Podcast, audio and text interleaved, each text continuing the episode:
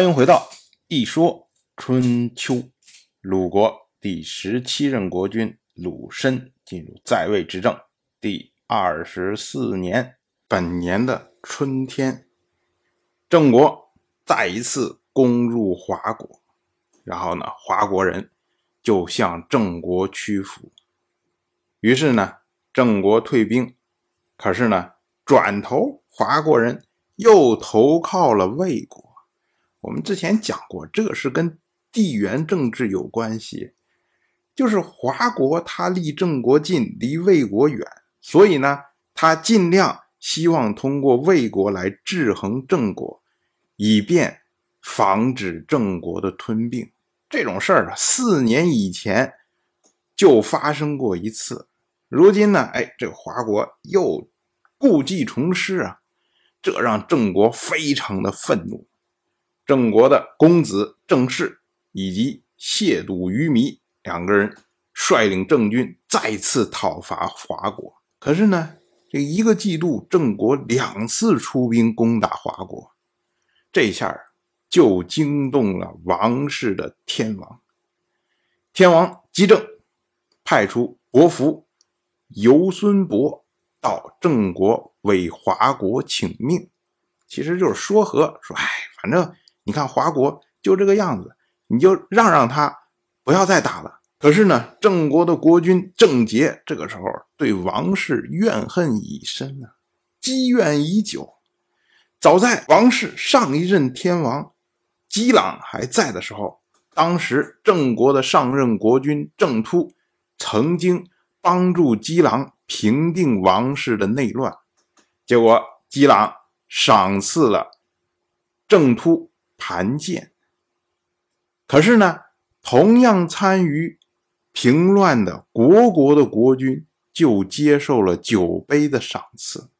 这件事情之后啊，因为郑突很快就去世了，所以呢，这位郑杰当时新继位的时候，就对于姬狼非常的不满。如今一看，哎，你这个姬政，你怎么能够站在魏国和华国那边呢？这是华国跟我在耍小心眼儿啊！我能不惩治他一下吗？你应该是支持我才对呀！结果呢，这么两件事情放在一起，郑杰对姬政的不满就爆发了。他不只是不同意王室的调停，而且呢，还扣留了姬政所派来的这么两名使者。这下姬政可就挂不住了。你想，姬政是什么人呢？姬政是想当年齐国的国君齐小白推上来的人，他是参加过葵丘之会的，是诸侯的盟主齐小白一力推崇的人，老早以前就把他推得高高的。现在啊，你说让他下来，他哪有那么容易下来啊？所以碰见郑国竟然连这么点小请求、这么点面子都不给的时候。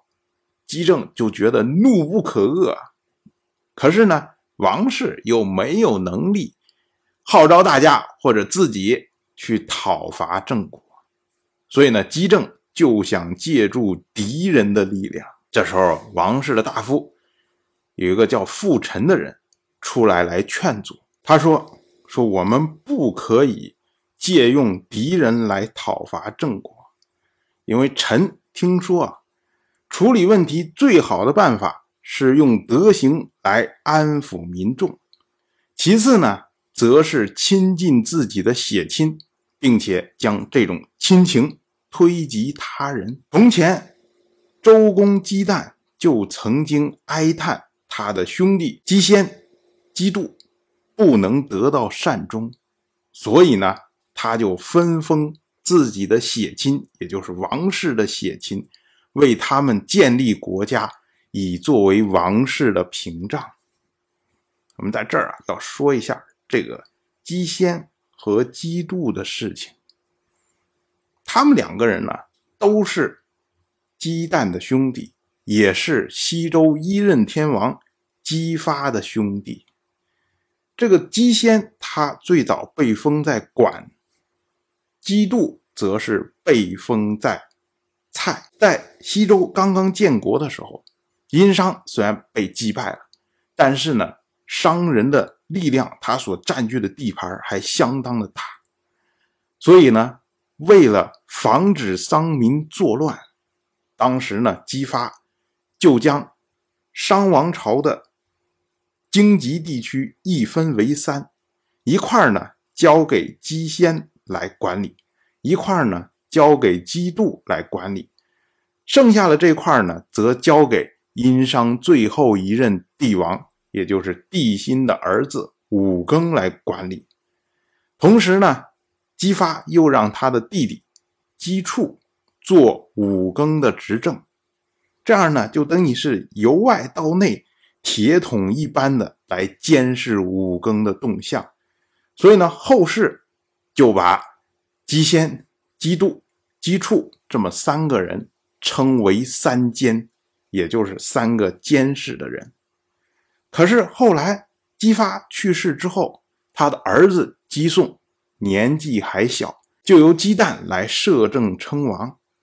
结果呢，这个姬先和姬度就有点蠢蠢欲动，于是呢，他们就挟持五更作乱，史称为三监之乱。就是本来三个用来监视五更的人，结果反而跑出来来作乱。后来呢？姬旦就平定了这一次动乱，将姬先给杀掉了，将姬度驱逐出去，然后将姬处废为平民。这样处理过之后呢，等于本来西周开国的时候三个分封的国家都被消灭掉了。姬旦正是。感觉说，哎，我这分封的国家减少之后，实际上等于是周王室这么一系列的这些力量都在消减，所以呢，他又分封了很多其他的这些血亲，用来保卫王室。傅臣他提起这件旧事，就是为了强调，早在西周立国的时候，早在周公姬旦的时代，当时就非常注重血亲的关系。非常注意去亲近他的血亲，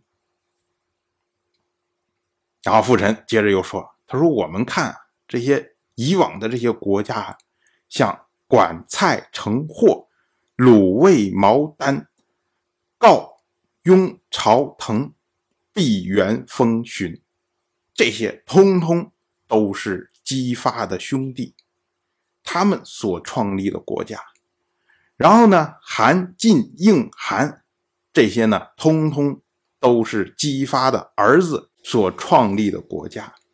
我们注意啊，这个韩和韩的两个读音一样，但是他们字是不一样的。前面这个韩呢是寒水的寒，它是指的寒水那块地方分封出来的。